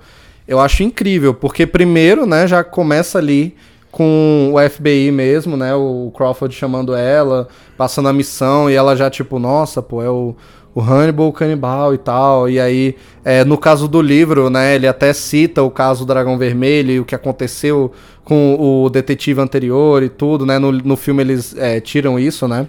Sim. Mas é, tanto no livro quanto no filme tem essa preparação pra gente conhecer o Hannibal. E aí quando ela chega lá também, é todo tipo, ó, não faça isso, não faça aquilo e tal, e nananã. E ele tá trancafiado mesmo num, tipo, num calabouço mesmo lá embaixo, né? Tipo. É, e aí quando o psiquiatra do, do Hannibal, né? É, mostra a, a foto da enfermeira lá que ele atacou, né? E ele e não mostra a foto. Não mostra. Ele fica só assim, ah, pois é, ele fez isso e tal, não sei o quê. É. Ele engoliu a língua dela, ele é, é, quebrou o maxilar e não sei o quê. E o batimento cardíaco dele não passou de tanto, né? Tipo, ele tava tranquilo e tal, fazendo isso, né? É, e não mostra a tranquila. foto. Você fica assim, cara, que que é isso, sabe? É que que é você imagina, coisa? porra, como que ele arrancou a língua, como que ela ficou, né? Então, É, e o que é esse Hannibal, te coloca né? em contato com seus próprios medos ali, né? Total. Nossa, ela andando pelo corredor e, nossa, o design de produção nesse momento, que é ali, né, o lugar das celas e tudo, é uma masmorra mesmo, né? Tanto que eu já vi muita gente falando assim, galera que analisa é, para saber se o filme é fiel à realidade ou não, né? É que Sim. aquilo ali não é muito real e tudo, do jeito que aquelas celas estão colocadas. É, não, aquilo lá foi bem assim, bem licença poética pra chocar e tal, mas eu não acredito que, Sim. que exista assim uma. Que nem, por exemplo, ele, ele estando dentro de uma jaula, não teria porque ele tá com aquela focinheira, ele tá, sabe aquela coisa, ele foi meio que pra chocar mesmo, né? Porque É, não, é. é, o- ele não tinha poderes ali- sobre-humanos, né? Ele tinha, ele tinha um poder, assim, um intelecto muito grande, força também, mas não tinha nada sobre-humano a ponto de ter que ficar ali igual como se fosse uma. Como se ele fosse Sim. derreter e sair pela, pela é, grade. Não, né? não tem como, é. É, tanto que é isso mesmo, quando ela chega lá, né, tipo, ele é diferente dos outros, não é uma grade, né, o dele é tipo, é um vidro mesmo, tem todo um negócio e tal, é, é, mas é incrível, assim, design de produção tá de parabéns também com esse filme, e aí, pô, quando ela vai se aproximando e você vê só a cadeira e a música, e ela chegando e você, nossa, mano, o que que vai ser esse cara, velho? Aí quando ela realmente chega, e, e é aquilo, ele é um gentleman, você fica, nossa, ele até que é um ser humano mesmo. Só que aí quando ele começa a falar e puxar ela e tal, você vê que, não, é, realmente, tem uma coisa muito errada com esse maluco, sabe? É, essa cena ela chama muita atenção porque é o seguinte, ela percorre ali o corredor aonde o, o perigo que nós conhecemos tá, que é aquele preso que fica mexendo com ela, Isso. o outro maluco. E na verdade a gente tá ignorando totalmente esse perigo real, porque sabemos que ali no final do corredor tem um- uma coisa que é muito mais perigosa, porque ela não é violenta, mas ela é, é- é muito inteligente, né? Então a- Não é aparente, né? Exatamente, ela andando ali pelo corredor, ela praticamente ignora ali os caras mexendo com ela e tal, que qualquer outra pessoa ficaria assustada, mas não, ela não tá assustada porque ela vai se assustar ali na frente, ele ela sabe disso, né? Uhum. Isso, total, total. É, e uma coisa, uma questão da direção do filme que eu nunca tinha notado muito assim, nunca tinha parado pra analisar, mas dessa última vez que eu vi pra estar aqui falando, eu notei muito como o diretor usa muito plano fechado nesse filme, na cara dos atores, sabe? Mas tem muito, muito. Na, é, nos momentos do, do Hannibal, principalmente, nossa, porque assim, geralmente, né? Quando um diretor filma uma conversa, né? Aí tem aquele é, plano e contraplano, né? Que é basicamente a câmera em cima do ombro de um personagem, né? Aí depois Sim. vira pra cima do ombro do outro. Aqui não, aqui ele mostra a Clarice falando, aí a, é, a cara dela não cabe nem no quadro, no, no plano, assim, do filme. E aí quando mostra o Hannibal, tá mais perto ainda. E ela fala olhando pra gente, ele fala olhando pra gente, é, e isso se estende para todos os personagens também. É, é se não me engano, sacada. eles. É muito inteligente. Se não me engano, é porque... ele só não faz isso com o Buffalo Bill no filme, mas o resto todo mundo tem isso. É porque o Hannibal, é, no caso ali, eles tinham, eles tinham é, diálogos muito, muito longos, né? Acho que ia deixar a cena um pouco cansativa se usasse aqueles planos mais tradicionais. E a gente também, o espectador, precisa ler muito as expressões, tanto dela quanto dele. Todo. Por exemplo, tem um horário, tem partes em que ele tá conversando com ela, ele dá uma, uma fungada, assim, como se fosse um lobo, sei lá, sabe? É. E ele fala, caralho, o cara tá sentindo o cheiro, sabe? Dá aquele terror, então precisava pegar aquilo ali com uma certa é, precisão, né? Então, puta, ele foi muito assertivo quando ele fez isso. Eu uhum. achei uma puta leitura legal que você fez, essa observação. É, é, é isso que você falou mesmo, é cada coisinha no rosto, é, é um movimento de língua, sabe? É um jeito de mexer a boca. E, e o, principalmente. Deixa tudo quando... muito mais perturbador, né? Esse close. Né? Muito. Né? Nossa, e principalmente as cenas que é ele nesse plano é, fechado, né? E ele tá olhando diretamente pro espectador a gente começa a sentir o que a Clarice tá sentindo, que é uma situação invasiva. Tipo, ele tá olhando na tua alma, sabe? Totalmente incômoda, é verdade. É, é como, é como se fosse mesmo aquela sensação daquela frase famosa, né? De que quando você olha pro abismo, ele te olha de volta. Tipo, o Hannibal é o abismo te olhando, sabe? Então. Você pega uma sensação assim, nossa senhora. É, e é interessante pensar que é, realmente o Buffalo Bill é um dos personagens que não tem isso. Porque quando ela tá falando com o Crawford, também tem esse plano. Ela com aquela colega dela, eles colocam, eles aplicam também. Quando ela encontra o psiquiatra do Hannibal pela primeira vez, também fazem isso. E aí dá outra sensação, porque ele tá totalmente, né, secando ela, é, sendo invasivo de outra forma também. É, é, realmente assediando ela. E a gente sente um pouco também é, essa invasão dele. Só que aí quando chega no Buffalo Bill, ele não usa isso. Eu não sei exatamente o porquê, se é porque ele que, queria... Eu acho que a relevância do Buffalo Bill não é tão grande no filme. Assim, qualquer que fosse o serial killer que fosse colocado ali, ele continuaria com o mesmo com a mesma relevância, se não tão grande.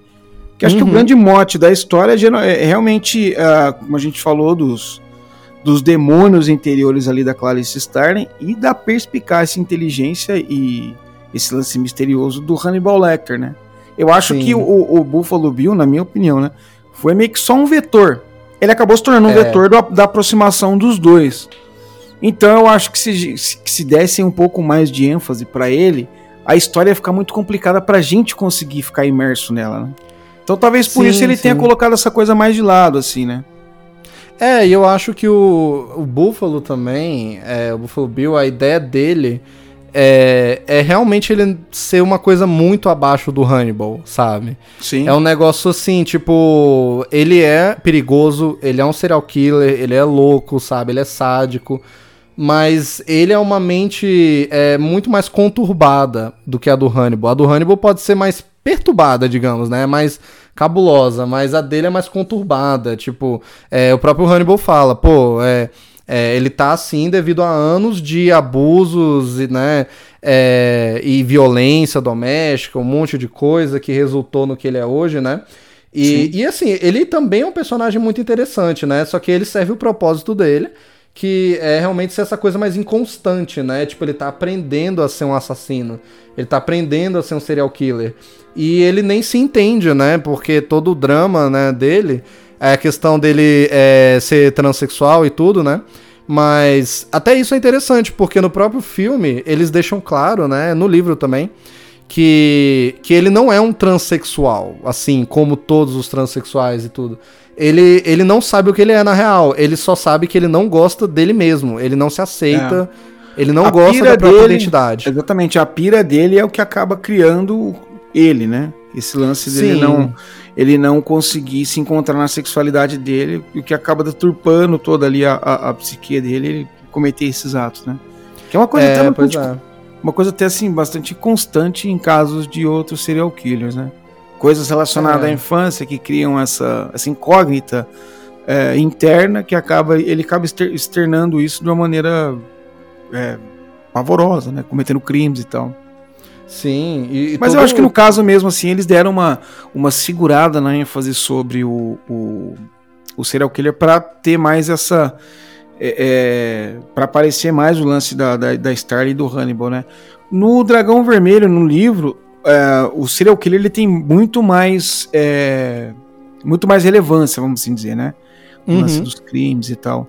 Mas justamente pelo fato de abrir a série, né? Eu não sei se o Thomas Harris já previa isso, mas parece que ficou um pouco claro na série que você vê que é, aquele início da, da, busca de um serial killer iria desaguar na relação entre uma policial do FBI e um outro serial killer que era tido ali como um, um superior aos outros serial killers, vamos assim dizer, que é o uhum. caso do. Hannibal, né? É. Não sei se ele já previa isso. Né? Se caso previa, foi genial. Mas mesmo assim, mesmo não prevendo, talvez a história tenha desaguado nisso, foi genial da mesma maneira, né? Sim, mesmo não prevendo, ele pode ter. É, ele soube usar bem, né? O que ele Exatamente. estabeleceu. Tanto que é. talvez isso explique aí o fato do, do Silêncio dos Inocentes ser um filme com, mais, com um apelo maior do que o, o Dragão Vermelho que havia sido lançado antes. Porque de repente pode, poderia soar apenas com mais um filme de assassino, mais um filme de terror. E eu acho que não uhum. era essa a, a intenção do, do, dos roteiristas e tal, né? Era de trazer essa fidelidade do roteiro do, do Thomas Harris mesmo. Que eu é... acho que é isso que marcou bastante o filme também, né? Sim, sim. E eu, eu, até tava vendo que existe uma teoria na internet que eu achei muito interessante e bem válida até. Hum. É, que o Hannibal, né, ele tem certa ligação, né, com o Buffalo Bill, isso tá claro no filme e tudo. É, ele fala que, primeiro ele diz, né, que já encontrou ele uma vez, porque é, tinha relação com um dos pacientes dele e tudo, e que teoricamente é, é, tem, tem o cara também, né, que a Clarice encontra a cabeça decepada e que o Buffalo Bill que matou e o Hannibal só guardou ele ali e tal, né? É, e ele começa a usar esse negócio do conhecimento dele sobre a mente humana, a mente do psicopata, do serial killer e o conhecimento dele do Buffalo Bill como moeda de troca para ele, né? Aí existe essa teoria de que o Buffalo Bill ele era é, possivelmente um paciente mesmo, ele mesmo era um paciente do Hannibal e que o Hannibal, sendo o cara que ele é, o jeito que ele entra na cabeça das pessoas, né, e o cara extremamente inteligente, ele tenha percebido a, a inclinação dele para virar um, um assassino, um serial killer, e ele possa ter ativado gatilhos ao longo do tempo para que algum dia talvez caso ele é, é, viesse a se tornar um serial killer mesmo e tudo, o Hannibal pudesse é, usar como moeda de troca lá dentro. Eu acho que pode ser que não, isso aí realmente é um negócio tipo muito elaborado e tal e, é, e é mas um é uma ideia boa, né? Um plot twist, é boa. Um plot twist legal, né? Eu acho que fala com quem o Hannibal é. Eu acho que é, não quer dizer que ele sabia que o Buffalo Bill ia se tornar o serial killer que ele se tornou, mas quer dizer que ele sabia que era possível e que ele possa ter jogado na sorte, tipo, ah, se algum dia eu precisar, eu vou usar isso de moeda de troca, né? Ele, ele manipulou o cara a se tornar um assassino mais instável, né, e tudo, para que, né, o assassino superior usasse ele. Eu acho interessante. Essa, é, essa eu, eu, também achei bem legal, não conhecia essa teoria, mas achei bem legal. Uma coisa uhum. que eu achei uhum. muito legal também no filme foi é, a colocação que eles deram para para Clarice Starling. Porque, por exemplo, a gente tá meio acostumado você pegar um filme que nem o Colecionador de Ossos. Uhum. Não sei se você já assistiu esse filme do Denzel Washington e da já. Halle Bailey, né? Uhum. Ele, ela funciona como uma espécie de um vetor. Ela se torna braços e pernas do agente, não lembro o nome que o Denzel Washington é, é, interpreta, né? Uhum. Então, assim, rola, tem muito o lancinho ali daquela coisa da, da, luta interna e tal, mas ela não é tão presente, não tem tanta presença de espírito quanto a, a Starling tem no, no Silêncio dos Inocentes. Então não é aquele, aquele clichê, né? Aquela coisa assim, tipo, ela não se tornou braços e pernas do Hannibal para pegar o cara, né? Ela se, não é só um vetor, não. né? Ela tanto que o Hannibal não passa as coisas assim muito claramente para ela, né? Ela tem que ir uhum. atrás ali, ela começa a raciocinar e tal e usar muito da, da, do, do, próprio poder ali para conseguir atingir. É uma coisa que eu achei bem legal também nesse filme, assim. É, é legal, realmente. Ela não vira é, os braços e pernas do Hannibal, nem do Crawford, nem de ninguém. Ela tá ali sozinha, fazendo as coisas que ela tem que fazer porque ela quer, porque ela pode tudo. E até, assim, no livro Próprias ela é muito assim é, também. Motivações. Né? Sim. Mas é, no filme tem até algumas questõezinhas pequenas que é, eles até dão até mais ênfase para a esperteza dela, porque é, até a questão dela entender o plano do Buffalo Bill, que é construir o, traje humano, né? De mulher, tirando as peles e tal. Sim. É, no filme, ela mesma que percebe, ela mesma que é, estabelece ali a relação entre a primeira vítima e o assassino e tudo, né? É, no livro, o Hannibal já deixa mais ali claro de que ele quer isso mesmo, né? É, no filme ele mais deixa um enigma, né? Tipo, ah, ele quer mudar, não sei o que. Tem a questão da mariposa, né? Do, da morte e tal. Mas no fim ela que acaba percebendo, né? É, e, poxa, ape, é, apesar de ser, de novo, né? Aquele. É questão de cinema, né? Hollywood, você tem que fazer as coisas mais dramáticas, mas funciona muito bem. É o final do filme é, tem mesmo, a cartilhazinha, né, que... né, que eles têm que seguir, Isso. né? O final do filme é, é aquela coisa, né, do, do, do tiro, aí vai levar um tiro e tal, e mata, e aquele sofrimento todo para pegar o cara, né?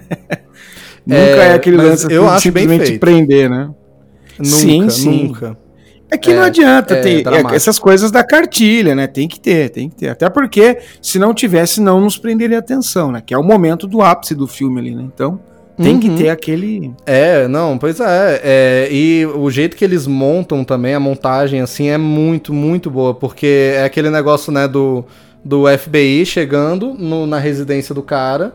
Enquanto isso, ele lá dentro, né, fazendo as coisas dele. E aí, quando eles entram na casa, é, aí a gente acha que ele entrou na casa dele, mas não, é uma casa vazia.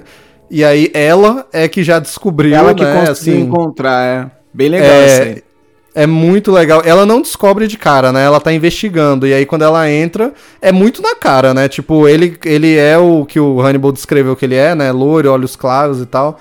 E Total. também é, é, na casa da mulher que ela tava, que ela pegou o endereço. E aí a mariposa voa, né? E é a mariposa da morte, que não existe nos Estados Unidos. E pronto, assim, esse é o assassino, né? E, pô, aquele negócio dele com os óculos noturnos também é um negócio bem, bem assustador também, bem creepy, assim. As cenas dela no escuro e ele quase pegando ela. E, e a verdade é que ela só sobrevive no fim das contas porque, sei lá, porque o Buffalo Bill é louco e ele ficava atrás dela, observando ela no escuro ao invés de matar ela. E aí ele bobeou e ela deu sorte, né? E ela acaba matando ele.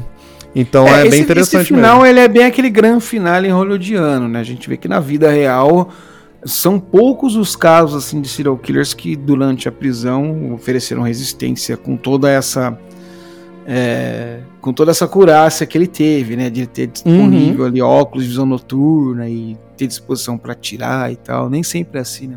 Geralmente, não. quando eles veem que perderam, se entrega e, né, existe casos em que teve uma perseguiçãozinha outra ali, mas geralmente quando eles chegam no fim da linha da investigação, e vê que o cara, na realidade, o, o serial killer geralmente ele parece ser muito frágil na sociedade normal e uhum. ali dentro das quatro paredes que ele, que ele se traveste do monstro que ele é, né? Mas geralmente os caras são os caras meio tiozinho, meio magrinho. Tá? É, tem muito uma questão também que eu já vi de serial killers deles é, não que eles querem isso de cara assim, mas é que muitos deles às vezes tem essa questão de ser pego também. Tipo, eu Sim. quero que as pessoas saibam o que eu fiz. É, é Sim, tem essa questão meio também que aquela de, coisa de aparecer, né? De aparecer e tal, de que olha, né, a minha obra e tal. É isso aí é o que eu fiz. Eu sou incrível. E muitas vezes, e muitas vezes parece até que é uma coisa assim meio que do do inconsciente dele, sabe? Aquela coisa isso. dele se auto sabotar Uhum. É, a gente pega, por exemplo, o caso do, do BTK, A prisão uhum. dele, assim, foi uma coisa puta pataquada, assim, sabe? Coisa uma atrapalhada que ele fez lá. Ele entregou um disquete pra polícia, os caras simplesmente. E aí ele escreveu assim: vocês não vão rastrear esse disquete, não, né? Os caras falaram: não, claro que não. Não. Descobri até o computador que ele tinha gravado foi quando chegaram nele, né? Então Meu eu fico pensando, Deus. pô, um cara que ele era. Ele foi inteligente o suficiente para fugir quase 40 anos da polícia, se entregar de uma maneira tão, tão assim, tão boba desse jeito é alguma autossabotagem, alguma coisa de talvez inconsciente dele, cara, chega, vamos, vamos deixar a casa cair e já era, né? Uhum, Às vezes parece é. um pouco isso. Alguns casos são, são meios assim, né? Outros que se que fazem, que nem você disse mesmo, que tem essa necessidade de se aparecer e de se entregar, né? Uhum. Que é o caso do Ed Kemper, Sim. por exemplo, né? O Ed Kemper ele é, se entregou. É. Se entregou. Os caras falaram, não, cara, pô, você tá falando besteira. Ele, não, cara, matei minha mãe. O cara, ah, porra. É. Tá muito fácil pra é, ser verdade. Né? Realmente era. É, tem, tem essa necessidade da atenção, né? De olha para mim, sim, eu fiz isso e tal, não sei o que e tudo. Tanto que na própria série Mind Hunter, né, eu acho que isso é muito bem representado. Porque todas as vezes que eles. Todas não, né? Mas assim, na maioria tem, né, o Ed Kemper e tudo. Quando eles vão entrevistar, tem alguns assassinos que realmente eles se sentem assim, celebridades, né? Tipo, nossa, estão me entrevistando, estão me estudando e não sei o que. Ele gosta de falar do que ele fez e como ele fez, o que ele queria fazer e tal. Tipo, tem essa sensação de celebridade um pouco em alguns casos, né? Tem. Tem muitos, né? Uhum. Que eles têm essa necessidade de aparecer, né? É, e no caso do, do filme mesmo, né?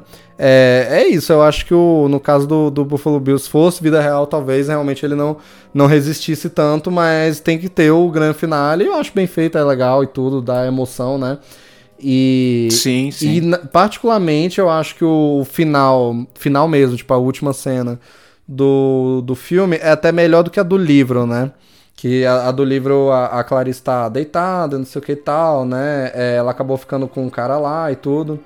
É, e no, no filme não, no filme é bem quando ela é, recebe lá, né, o negocinho do FBI. E aí o Hannibal ligando pra ela, né, pra é, dizer que ele não vai atrás dela.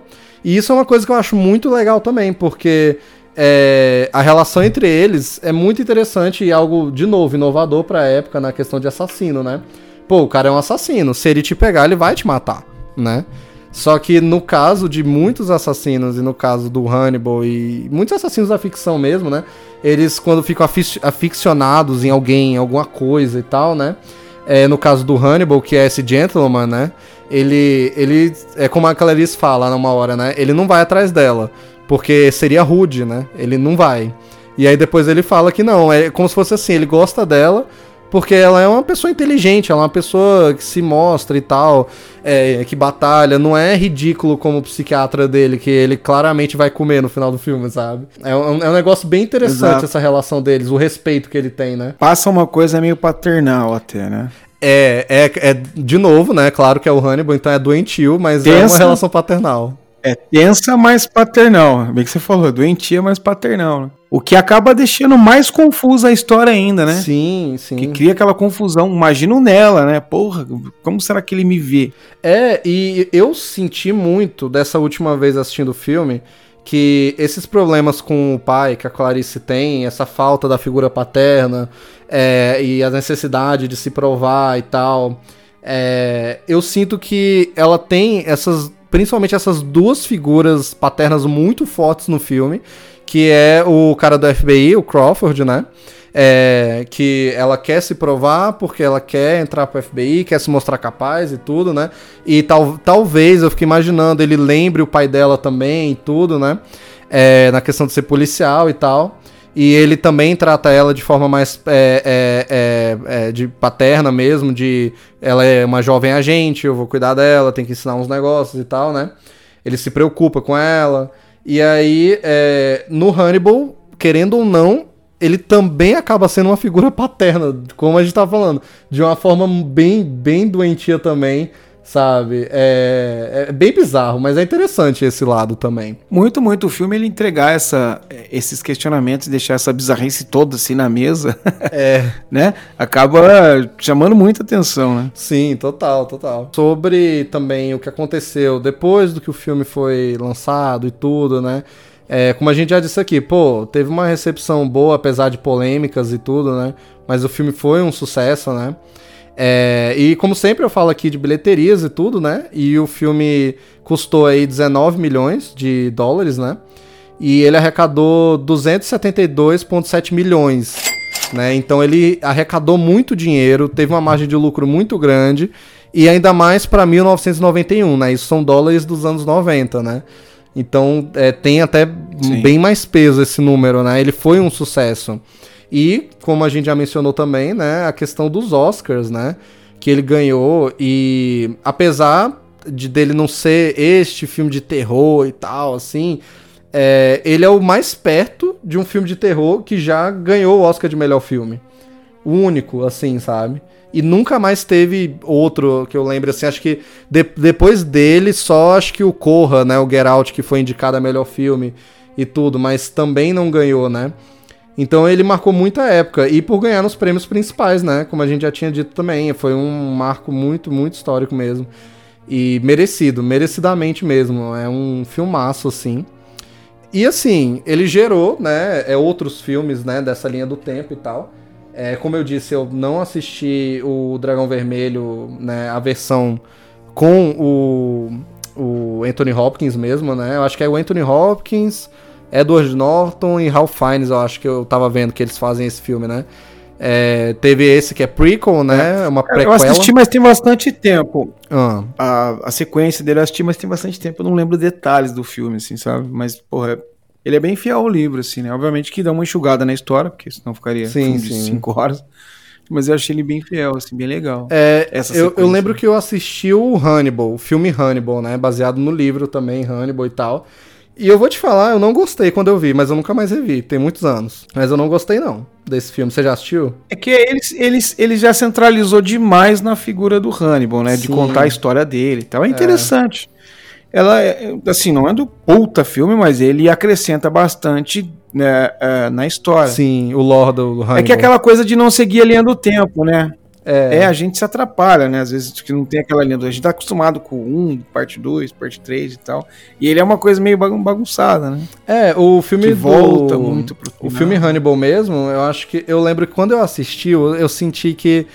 É, isso tudo que a gente tá falando aqui, tipo, a falta de violência, mas o negócio do filme te deixar inquieto.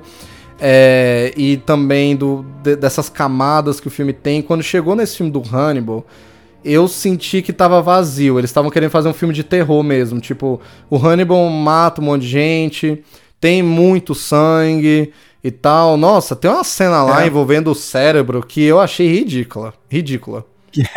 Deus me livre. Ele tá comendo o cérebro do cara, o cara começa a falar umas coisas desconexas, né? Mano do céu. Ela ficou bem, mas ficou bem, foi bem marcante, né? É. Acho que esse aí era o, era o cara que, que ele tava vendo a orquestra, né? Daí ele, o cara tava tocando cravo, se não me engano, errado. Ou para ele, julgou que era errado, ele foi comer o cara, não era? É, o do cérebro, eu acho que ele era do FBI, eu tenho essa impressão, mas tem esse também. Ah, é. É, é. Cara, faz muito tempo que eu assisti esse filme. Tem, tem muito tempo também, eu vi anos atrás, assim. Eu até fiquei com vontade de rever depois de. Eu acho que foi agora. mais uma tentativa de tornar o, o, o Lecter num, já num Uh, como que eu posso dizer? Num, num, num super-herói ali do cinema. É um, um super vilão mesmo, né? Um monstro assim mesmo, de verdade. É, exatamente, um super vilão, alguma coisa do tipo, né? De ter continuações e tal. É. Acho que foi mais essa tentativa.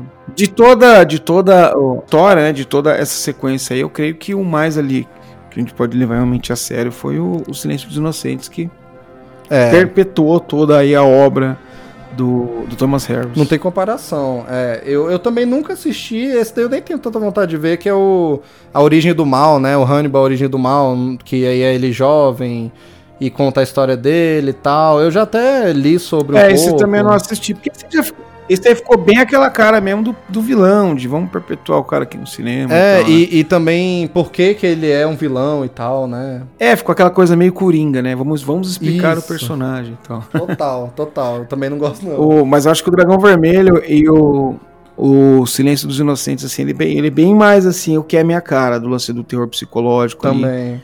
É, até porque o Thomas Harris ele faz no, no, no, livro, no Dragão Vermelho, uma conexão que eu achei puta interessante que é o fascínio que o, o Francis Dollar Hyde, né, que era o serial killer desse, o fada do dente, né, o serial killer desse, Uhum. desse livro, o fascínio que ele tem pela, pelo, pela obra do William Blake, né, tanto que o livro, é, o tema, o nome do livro é O Dragão Vermelho, por conta de uma obra de arte do William Blake, né, uma pintura que é, puta, acho que é a mulher vestida de branco, uma coisa assim o nome da, Uhum. do, do quadro dele, né.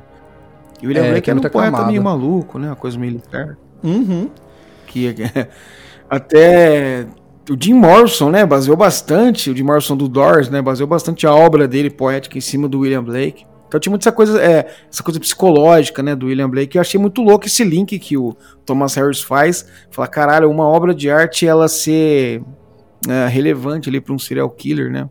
Achei Sim, louco inspirar, isso. né? É, uma coisa que é meio fora um pouco da realidade, mas que ele consegue colocar ali dentro da, da- da- dessa liberdade poética e tal, da licença poética, aliás, pra ficar factível, né? E ficou bem legal, achei muito louco.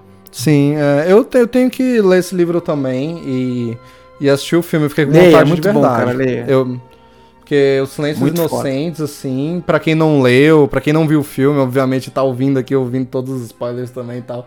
Pô, não podia indicar mais, é incrível mesmo. Inclusive, falando do livro, é, eu fiquei espantado que o filme é uma puta adaptação fiel ao livro. É muito fiel mesmo, assim, tipo as falas, o jeito, sabe? Das cenas e tudo. É, é muito, eles mudam certas coisinhas, algumas que eu mencionei aqui e tal, né? Alguns detalhes da Clarice e tal, mas no geral, cara, você lê o livro, vê o filme, um completa o outro, sabe? É um negócio assim.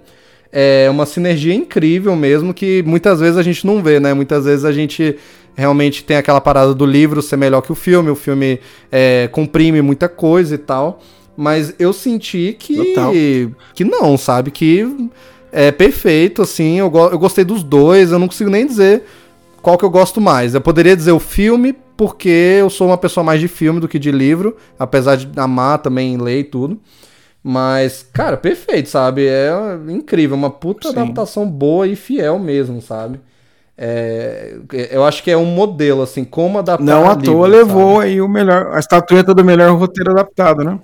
Total, Exato. totalmente merecido. Exato. Totalmente merecido. Nem à toa que ganharam aí a melhor estatueta. pedir pra você é, dar uma nota pro filme em óculos. Cinco óculos. É, quanto você dá? É de, de, um, de 1 a 5? Cara, eu dou 5 De 1 um a total. 5. 5 total.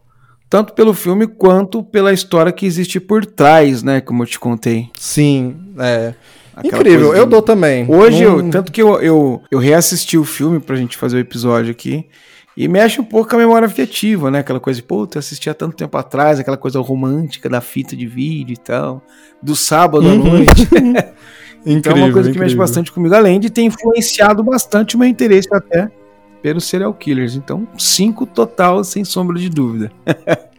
Ah, incrível, cara. Eu também dou 5, minha nota é 5, não tem como ser menor. Eu acho esse filme perfeito, livro perfeito, personagens perfeitos, assim. Não tem mais o que dizer. É, é incrível, é genial. É um, um filme, assim, marcou mesmo. Marcou minha vida, marcou a época, marcou a sua vida, como você falou, né? É, e, cara, assim, talvez pra mim, Sim. Daniel, seja o melhor filme de serial killer que eu já vi meu favorito, meu favorito, pelo menos, assim, sabe? É, talvez, porque eu tenho que pensar um pouquinho, mas eu gosto muito, muito, muito mesmo desse filme. E, pô, muito obrigado, muito obrigado por estar aqui falando comigo. Muito foda, valeu. Foi muito legal o, o programa, o papo. E, e por favor, é, fale novamente do seu podcast, rede social, onde é que a gente acha você? Pô, eu que agradeço, Daniel. Obrigado pelo convite. Foi maravilhoso aqui a gente con- conversar sobre esse filme e tal. É, fiquei bem feliz com o convite, cara. Senti assim, muito. Fiquei muito lisonjeado, né? Por ser lembrado por você pra gente falar de serial killers e tal, legal. Pô, pra quem não conhece meu podcast ainda, é o Serialcast. Acha a gente lá no Instagram, no arroba Serialcast Podcast, no Twitter, arroba serial. E só você colocar lá no seu agregador favorito. Tem o nosso canal no YouTube também, que nós gravamos, é, fazemos as lives da gravação do episódio, né? É tudo gravado ao vivo ali. E também tem alguns, alguns vídeos assim que a gente coloca durante a semana e tal, uma coisinha mais bem produzida. Mas é só ir lá no YouTube também, Serialcast, você procura lá o canalzinho nosso lá que você vai ver. E se puder dar uma ajudinha, deixa se inscreve e tal, segue a gente lá no seu agregador favorito e escuta lá que eu vou ficar muito feliz. Obrigado, cara. Obrigado mais uma vez, Daniel, pelo convite. Não, obrigado você. Se precisar falar de serial killer, tamo aí. Não, já, já tá convidado já. Próxima vez que a gente for falar, já tá convidado. Vai, vai acontecer esse, esse crossover de novo aí. Maravilha, maravilha. Maravilha, cara. Foi maravilhoso. Muito obrigado novamente. Obrigado você que ouviu. Como sempre, nos siga nas redes sociais aí, excelsors.a, no YouTube, no TikTok, no Instagram. Vai explorar ali, tem muita coisa interessante. é isso então por hoje e Excelsior!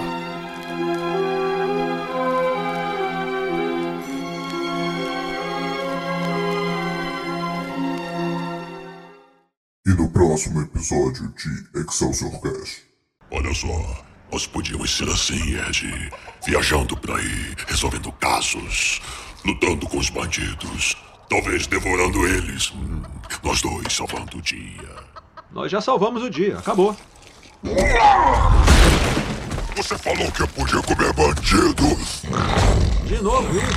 Eu não aguento mais viver assim! Eu tô com fome! Come elas ali! Não dá! Sony e Cher são minhas amigas. I got that